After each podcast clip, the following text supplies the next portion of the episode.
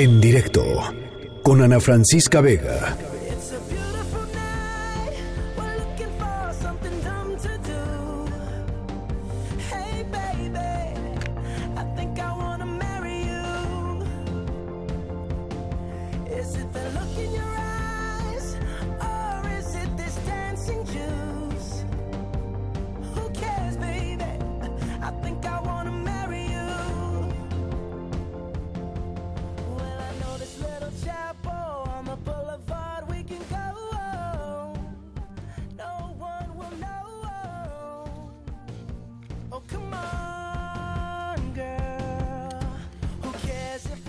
Bueno, pues hace unos días, hace muy poquitos días, el Pleno de la Suprema Corte de Justicia de la Nación decidió algo muy relevante, de lo cual ya habíamos platicado aquí un poquito antes, eh, eh, pensando en la agenda de los temas que venían importantes eh, de, decidir allá en la Suprema Corte.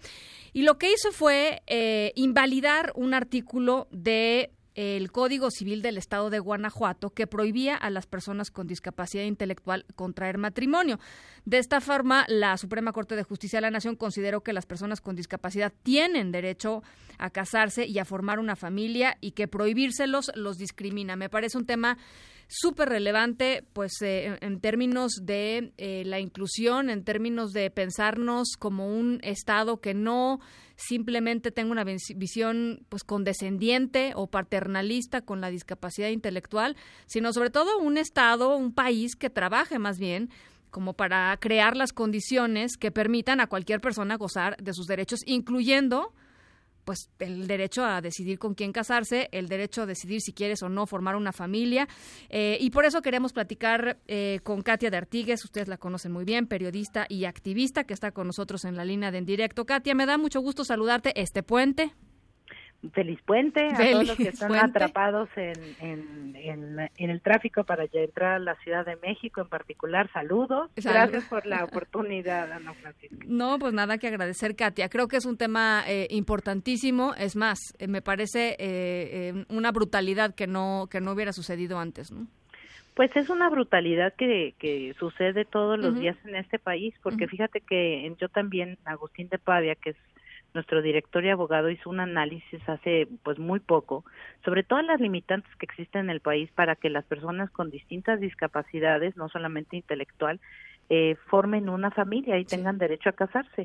Y pues hay limitaciones en Aguascalientes, Baja California, Baja California Sur, Campeche, la Ciudad de México, Chiapas, Chihuahua, Coahuila, Durango, Estado de México, Guanajuato, que se cayó por la Suprema Corte, Guerrero, Hidalgo, Jalisco, Michoacán, Morelos, Nayarit, Nuevo León, Oaxaca, Puebla, Querétaro, Quintana Roo, todos, o sea, casi todos, exacto.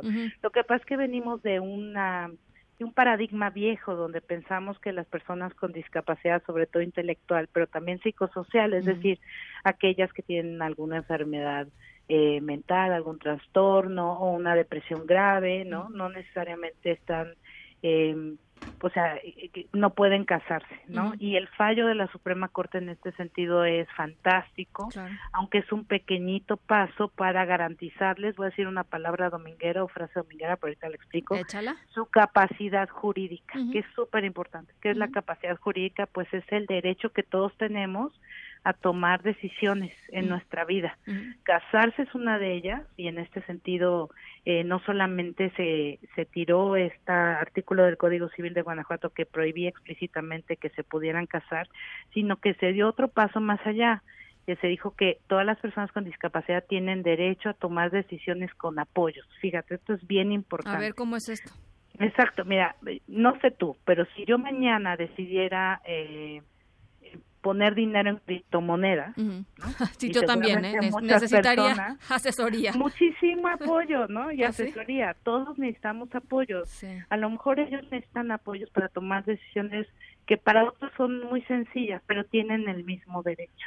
Entonces, la toma de decisiones con apoyos, es lo que tenemos que transitar. Y ya hay varios casos en la Suprema Corte que se han decidido no con respecto al matrimonio, sino con esto de la capacidad jurídica que también tiene que ver con tu derecho a con quién te casas, si te casas, si no te casas, si formas una familia, etcétera. Eh, ya van varios, pero estamos muy atrasados al respecto. Pero eh, a eso quería llegar, todos necesitamos apoyo. Si tú y yo mañana mañana eh, queremos meternos al, al, al mercado de las criptomonedas, nos van a tener que explicar manzanitas claro. 100 veces hasta que entendamos que es una criptomoneda y cómo podemos invertir nuestro dinero. Pues así a lo mejor habría que explicarle a alguien con discapacidad intelectual su derecho a una herencia, que también está eh, pues en entredicho, o el derecho a ejercer su dinero o a tomar la decisión de con quién vive. Es como quitarles la capacidad jurídica o negárselas, es como decir que son eternos niños. Exacto o niñas y no pueden tomar decisiones de su vida. Exacto. Lo cual está mal. No, bueno, por supuesto, este, eh, esta visión como, como una mezcla entre condescendencia y paternalismo que finalmente los pone en, un, en una categoría en donde como si su opinión o sus sentimientos pues realmente no importaran tanto, ¿no? O sea, como o no valieran tanto, porque bueno, pues quién sabe con qué filtros están ahí eh, expresándose y es, y es terrible, ¿no? Claro, o sea, yo creo que venimos de una cosa sobreprotectora. Sí. Y yo como madre de una persona con discapacidad lo entiendo. O sea, la tendencia yo creo que además de todo padre o madre es como a proteger a tu hijo. Pero si sobreproteges, limitas también. Discapacitas, tenga o no tenga una discapacidad, pero más si tiene una discapacidad. Entonces, en esto de tomarnos en serio que, las, que todas las personas tenemos los mismos derechos, pues también tenemos que hacer trajes a la medida de cada quien, ¿sabes?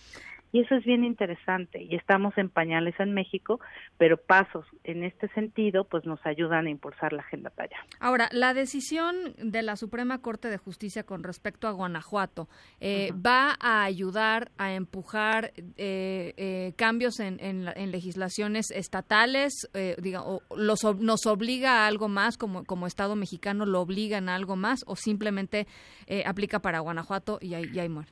Pues mira, aplica en este en este caso para Guanajuato. En la Ciudad de México ya se dio un fallo de que se tiene que quitar la interdicción, que también es una es un término relacionado. Cuando tú llegas a la mayoría de edad adquieres muchos más derechos a votar, a ser votado, a, a tomar alcohol, ¿no? a decidir sobre muchas cosas, ¿no? y, y las personas con discapacidad que llegan a la mayoría de edad pueden ser o adultos mayores que van perdiendo sus facultades mentales también pueden estar sujetos a lo que se llama un juicio de interdicción y eso significa como anularles toda capacidad de decidir. Ya por un fallo en la Suprema Corte en la Ciudad de México se tiene que hacer una ley que de alternativas a la interdicción. Seguramente habrá personas que sí necesiten toda esa protección, ¿no? En casos de una persona en coma, por supuesto que todo el mundo tendrán que tomar decisiones por él, cosas así, o por ella, ¿no? Por la persona. Pero, pero tiene que de nuevo ser un traje a la medida. Ahora, se tendrá que hacer de alguna manera en Guanajuato, pero como te leí esta larga lista con respecto a, al derecho al matrimonio y demás, es algo que tiene que eh, o hacerse vía una ley general o una, una, un cambio al Código Civil o se tiene que hacer Estado por Estado y se tiene que hacer porque pues porque México firmó una convención sobre los derechos de las personas con discapacidad desde hace más de 10 años en la que nos comprometimos a eliminar esta figura y respetar la capacidad jurídica de todas las personas. Mm. En ese sentido el va el fallo en la Corte, ¿no? O sea, ellos con base en esta convención que México ya firmó, ratificó y dijo, la vamos a cumplir, aunque sea pasito a pasito, poco a poco, ojalá le metamos el acelerador. Sí, no, bueno. Eh, pues sí, ¿no? Porque la verdad hay muchas cosas que se pueden mejorar y que están imitando vidas todos los días. Y que nos conviene a todos pensar en un futuro también. Eh, pues tenemos que hacerlo. Es decir, el marco legal ya está, ahora lo que hay que ver es cómo se hace, porque si no vamos a llenar de amparos, este, como en el caso un poco toda proporción guardada con la marihuana, ¿no? Que primero se hicieron cinco casos para jurisprudencia y después se impulsó y seguimos impulsando que haya eh, el derecho a la cannabis medicinal y, y, el uso adulto, etcétera, ¿no? Ese es el camino largo. Y pues ahorita estamos por el camino largo porque hay muchas reticencias y muchas resistencias que por un lado entiendo, pero por otro lado implica que también tenemos que dar un salto en lo social hacia entender a las personas con discapacidad de manera muy distinta. Y a conocer, ¿no, Katia? Porque muchas veces, o sea, porque preguntas puede haber, o sea, preguntas hay muchas, ¿no? Este, muchísimas. Y, y, yo creo que en la medida en que se hagan esas preguntas y conozcamos de, de fondo, digamos, cómo se toman las decisiones, por qué y cuáles son las lógicas, pues vamos a entender mucho más. Por ejemplo, yo creo que una de las preguntas que, que eh, por lo menos yo me hago, la, la discapacidad intelectual pues tiene muchos rangos y tiene muchas expresiones y tiene muchos orígenes y tiene muchas consecuencias, ¿no? No puedes encajonar a una persona. Este, eh, eh, por ejemplo, ¿quién decide en qué momento una persona ya no es capaz de, tomar una decisión? Este, no sé, eh, es, es algo que posiblemente la gente que nos está escuchando también se, ha puesto a pensar, ¿no? O, o, en qué momento, eh, por ejemplo, decir, bueno, una persona con discapacidad intelectual se enamora y se casa, eh, ¿en qué momento se puede decidir si pueden vivir solos o no pueden vivir solos? En, términos de protección personal, esas cosas creo que hay que hablarlas, platicarlas. Y, también de adultos mayores, ¿no? y de adultos mayores. La cantidad de demencia en el país es distintas, el Alzheimer es la más común, pues llega un momento en que te, te lo preguntas con respecto a tu padre o tu madre o tu abuela, ¿no? Pero aquí lo que hablamos, y esto es muy importante, es exactamente, no, no se trata de decir no a la interdicción o no a cualquier restricción a la capacidad jurídica, no, se tiene que hacer con base en la persona. Y eso también es lo difícil. Pues o sea, es lo mejor, pero es lo difícil. Y es lo costoso. rapidísimo, y, sí, porque también implica un cambio en el chip de los de los jueces, de lo familiar, de las familias, de la sociedad en general, en fin, pero es lo que se tiene que hacer. Ricardo Adair sentó un presente muy importante hace pues más de 10 años, 11, un joven con síndrome de Asperger, es decir, un tipo con autismo, un tipo de autismo, este que sus padres lo interdictaron y él apeló esa interdicción para que se la quitaran. Pero decía, pero yo reconozco que hay cosas que, que yo necesito apoyos para tomar decisiones. Y entonces hizo una, un traje a la medida de Ricardo, que tardó muchísimo tiempo porque pues fue nuestro primer caso, ¿no? Pero así se, se tiene que hacer. No es lo mismo una persona que otra, una necesitará más apoyos en unas cosas, en otras no, en fin, y eso se tiene que hacer. Pues me parece eh, importante lo que sucedió en Guanajuato. Me, me, me, me, me es un poco descorazonador la lista esta larga que nos estás este que nos dijiste al inicio del, programa en términos de todas las restricciones al goce de las de, los derechos que mm, con las de las personas con discapacidad intelectual que existen en México y por los cuales hay que echarle la lupa también no este, seguramente ha de haber eh, algunas algunas barbaridades en esos en esos códigos en esas leyes. Hay muchísimas pues todavía hay, hay palabras como idiotismo, imbecilidad, empezando por ahí, ¿no? Y hasta, por ejemplo, que, que tú no te puedes casar si tienes una impotencia incurable para la cópula o eres estéril, ¿no? Es como del siglo XIX, exacto, ¿no? Sí, totalmente, totalmente.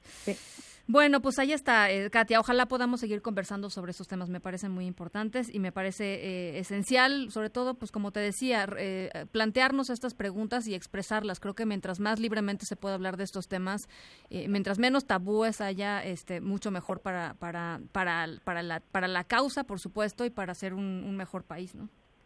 Sí, y, y, como tú dices, hay muchas dudas, por supuesto, seguramente, no sé, ahorita caerán algunos tweets de padres de familia preocupados, ¿no?